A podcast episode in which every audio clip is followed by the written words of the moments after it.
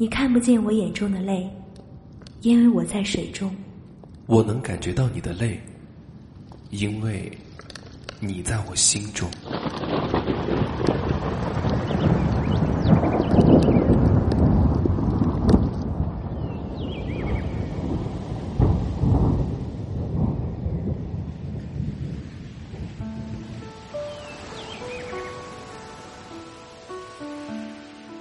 这两句对白很经典，几乎谁都知道，但却很少人知道故事的全篇。鱼儿从小就是一个顽皮的孩子，他从不像别的孩子那样安静。他喜欢在水里窜来窜去，先是个五十米冲刺，然后来一个急刹车，或是一个急转弯。每每这时，水儿总是微笑的看着鱼儿。有时鱼儿会碰到一些令人丧气的事，但在这时，温柔的水总是静静的倾听着，抚慰着鱼儿。白天，水把鱼儿轻轻的抛起，让它跃出水面，看看外面的世界，然后再将它稳稳的接住。到了夜里，水就成了最温暖的摇篮，它总是轻轻的摇晃。哄着鱼儿，让它入睡。在夏天的夜里，水总是会将鱼儿拖到水面上。鱼儿渐渐的长大了，他发现心里有一样东西让他牵挂，那就是水。一天，鱼儿终于鼓足了勇气，告诉了水他喜欢他。水却沉默了。你为什么不说话？水仍旧沉默着。只是开始轻轻的摇着头。妈妈说：“水不能爱鱼儿，这是大自然的规律。就好像斑马只能爱斑马，花豹只能爱花豹，条纹只能爱条纹，斑点又只能爱斑点，而斑点却是永远不能爱条纹的。”鱼儿不明白，如果条纹真的爱上了斑点。飞鸟真的爱上鱼，而鱼真的爱上水，那又该如何呢？鱼儿不明白，它吐着泡泡对水说：“我爱你。”水再次沉默。鱼儿没有再说什么，只是静静的躺在了水的怀里。许久，鱼儿的开口打破了沉寂：“你看不见我眼中的泪。”因为我在水中，我能感觉到你的泪，因为你在我心中。那你为什么不爱我？我不能爱你，我居无定所，时常到处漂流。你和我在一起会很辛苦的。我不怕，我要永远和你在一起。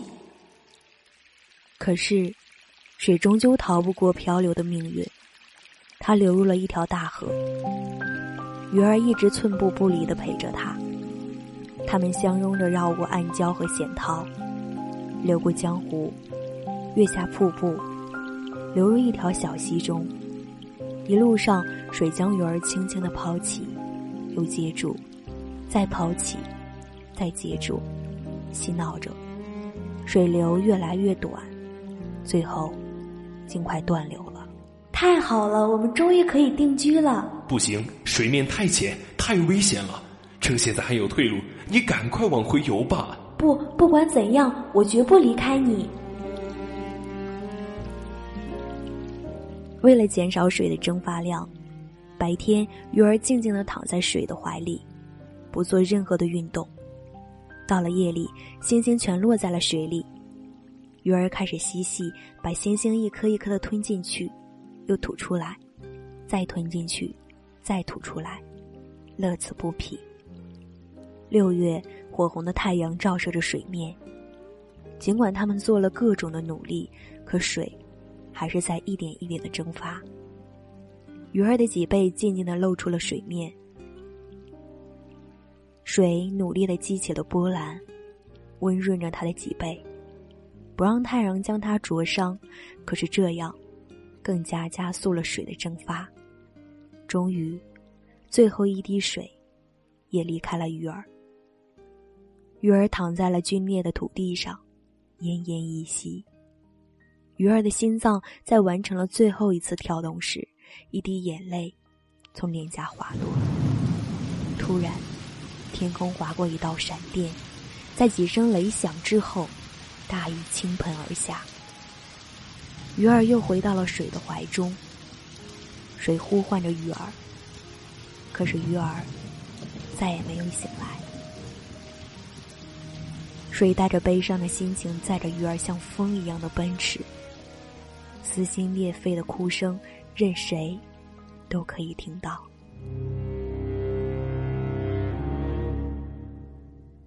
水载着鱼儿努力的奔跑，游到了一棵干枯的小树旁。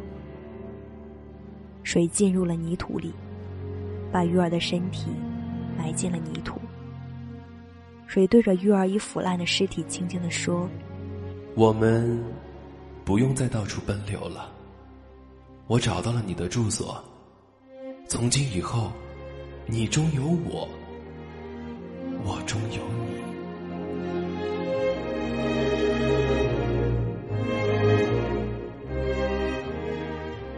不知道过了多少年，树顶上长出了嫩绿色的新芽，在上面有一滴水珠，阳光下闪闪发亮，那是鱼儿流下的眼泪。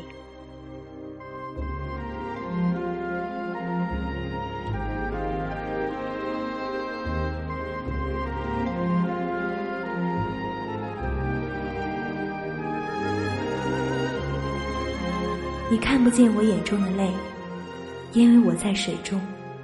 我能感觉到你的泪，因为你在我心中。我一直在哭泣，可是你永远都不知道，因为我在水里。我知道，因为你一直在我心里。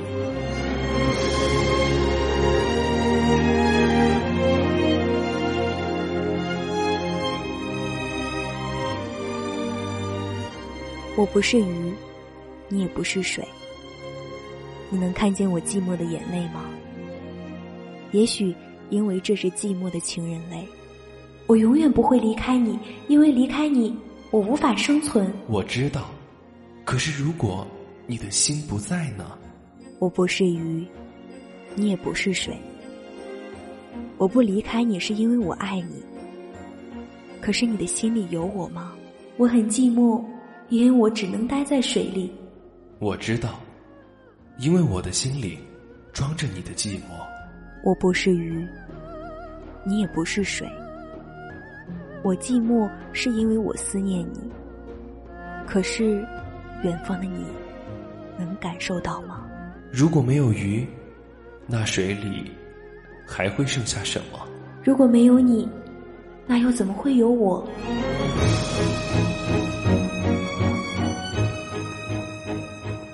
我不是鱼，你也不是水。没有你的爱，我依然会好好的活。可是，好好的活，并不代表我可以把你忘记。一辈子都不能出去看看外面的世界，是我最大的遗憾。唉，一辈子不能打消你的这个念头，是我最大的失败。我不是鱼。你也不是水。现在的我只想要一个一辈子的承诺，可是你负担得起吗？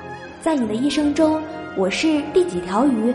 你不是在水中的第一条鱼，可却是我心中的第一条。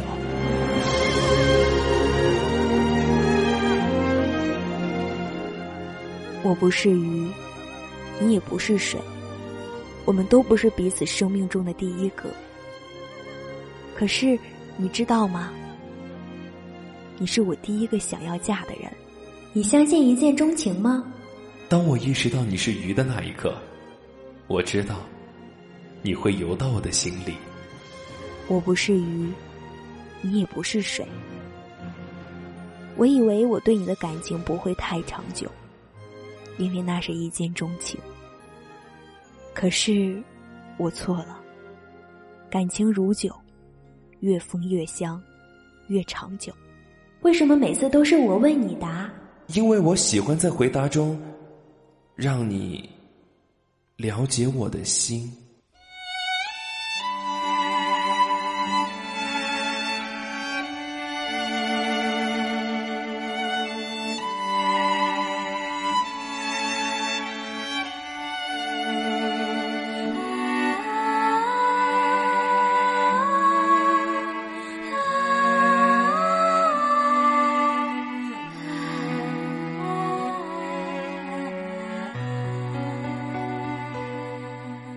我不是鱼，你也不是水，为什么你总是让我等待？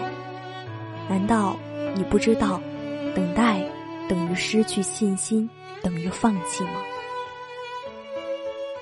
如果我是鱼，而你是水，那该有多好！水永远都知道鱼的想法，因为鱼在水的心里。但是我不是鱼。你也不是水，你永远都不知道我的爱，因为我也许根本不在你的心里。如果我是鱼，而你是水，我可以流入到你的心里吗？